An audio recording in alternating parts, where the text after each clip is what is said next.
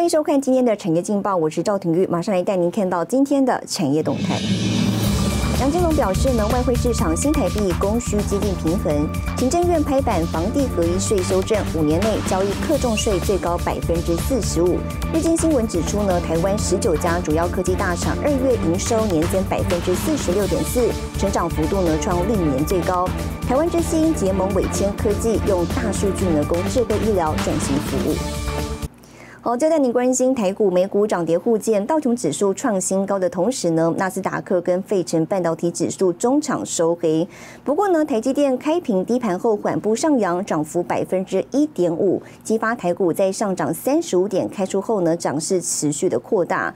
五十大全指股呢几乎全数走阳，那么加上被动元件族群轮动大涨，大盘开盘呢一小时即大涨达两百五十点。投顾认为哦，尽管市场呢对后市充满杂音。不过呢，加权指数已经在一万五千八百点附近强守多日，为短期重要支撑。如果呢债券直利率上行速度趋缓，甚至呢是回落，美股呢就有机会和台股联袂展开一波反攻，提供给您参考。好，接下来请看今天的财经一百秒。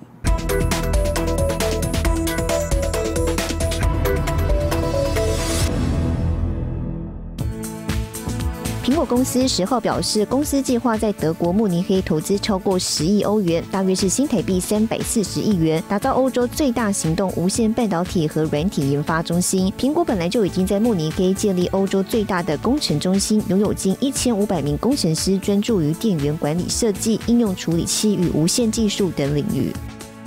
欧盟供应链合作论坛十号登场，由欧洲议会议员暨有台小组副主席科契夫主持。总统蔡英文视讯致辞时，首度强调台湾与欧盟连结的重要性，并且说台湾准备好了。国际半导体产业协会全球行销长曹世伦说，台湾在 IC 设计、晶圆制造、封装等建构完整半导体生态系，台欧可以携手加大投资、技术创新跟策略联盟，来解决晶片荒的问题。为了控制全球晶片短缺造成的损失，南韩十号宣布，跟汽车晶片供应有关的商务人士四月开始入境，将不再需要接受十四天强制隔离检疫。南韩政府也考虑优先为晶片采购人员接种疫苗。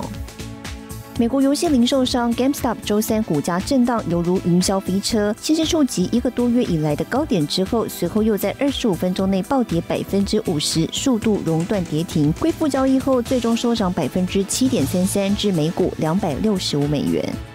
新唐人亚太电视整理报道。哦，今天台湾中央银行总裁杨金龙前往立法院报告，首度坦言呢，台湾确实有可能被美方列入汇率操纵国。不过他认为哦，对美国贸易的出超呢，不是因为汇率因素造成的。他强调会尽力的跟美方沟通磋商，预估短期并不会有立即影响。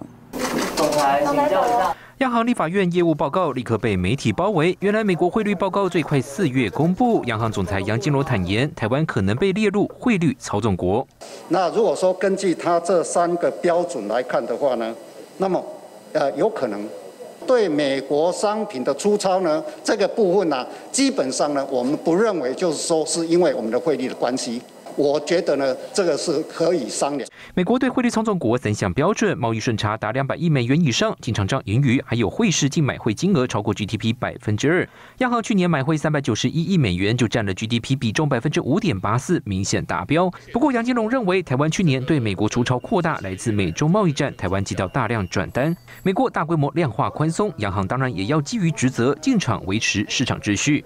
美中贸易的冲突跟这个 COVID-19 导致了这个呃美美国，特别是美国的一个 QE，我认为，我个人认为呢，美国的这三项的一个指标呢，是不符合这一段时间的一个 OK，对吧？的运用是哦，所以呢，我觉得啊，所以呢，这个就是说，美国呢，它这三项呢，它必须要再思考一下。喊话美国应该思考三项指标合理性。去年瑞士前三季买汇了一千一百四十一亿，香港也买汇近五百亿美元，多国都有类似情况。央行重申会尽力向美方沟通。就是说，基本上呢，当然这是一个这个是一个层次的问题了。我总结到目前为止呢，应该是不会有影响。那未来呢？那未来就要看谈谈的情况嘛。他如果说在这个观察期之后，这个就一年以后了哈。对，这个是在一年，一年以后呢，他这个观察期，观察期呢，他一年以后呢，他如果说不满意的话呢，他有可能要惩罚的措施。十八号，央行将召开里监事会议，杨金龙表示，可能再度上修今年对台湾 GDP 成长预测。据近期原物料价格走扬，央行表示，如果通膨在百分之二以上，就可能考虑升息，也会一并衡量国内经济情况。新台地市林家伟、沈维彤，台湾台北报道。好，带您看到今天的国际重要财经报纸讯息。彭博社因应 GameStop 股价暴涨暴跌事件，美国证交会主席向议员提新的交易修正计划。金融时报：花旗银行九亿美元乌龙汇款，法院判不需退还，银行业呢从严修正汇款规定，避免类似错误。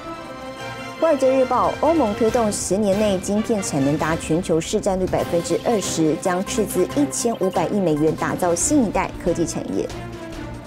日本产经新闻：日本防疫新措施，国际航班入境每班最多一百人。好，消费者食安意识抬头，畜牧业减少使用预防性投药呢，已经是国际趋势了。我们要带您看到台湾一家近二十年的生物公司，花费十多年从灵芝上找到珍贵成分。董事长郭坤生呢，率领团队帮助许多畜牧场降低动物的患病率，因此在亚洲知名度大开。其实呢，郭坤生曾经罹患日本脑炎，但是他并没有因此放弃自我，在父亲的鼓励之下呢，选读了食品科系，进一步打造立他的产业模式。跟着新闻镜头带你了解。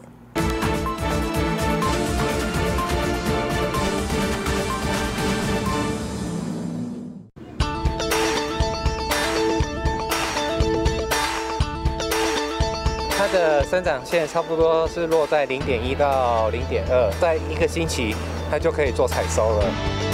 每年四到八月是培养灵芝的黄金期，业者透露温度必须控制在三十二到三十三度之间，湿度要超过百分之九十。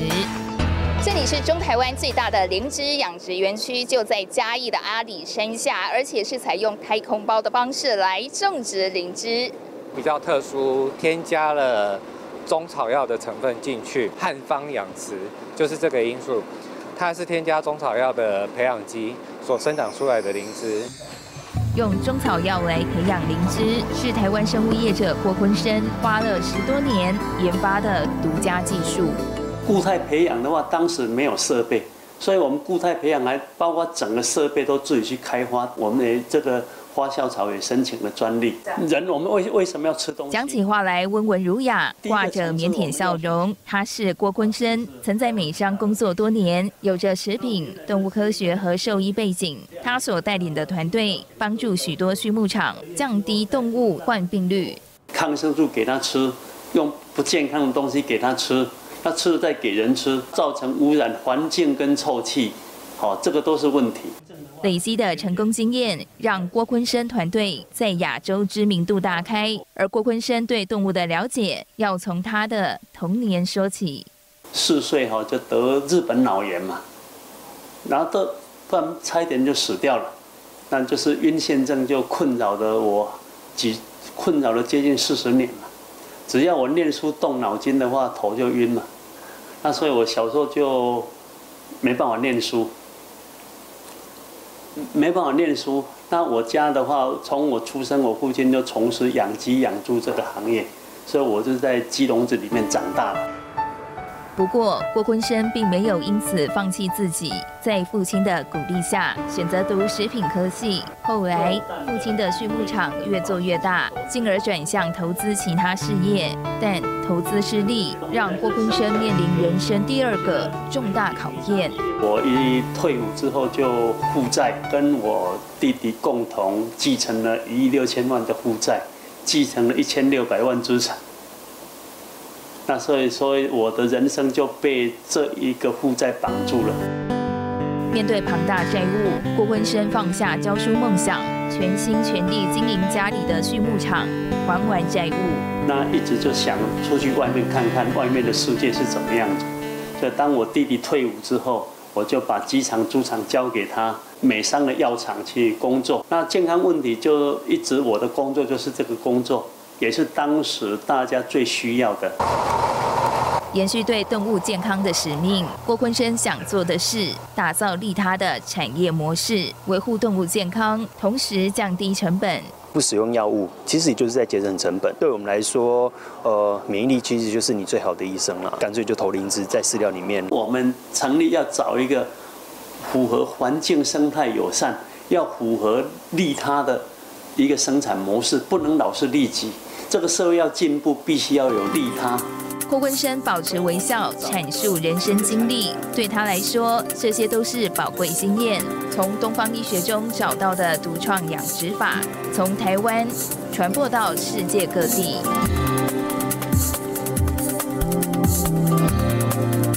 好，带您看到明天三月十二号星期五有哪些重要的财经活动。德国、印度公布二月 CPI，欧元区公布一月工业生产，美国公布二月 PPI，三月密西根大学消费者信心指数，最后呢是腾药记者会。谢谢您收看今天的产业劲报，我是赵廷玉，我们明天再见。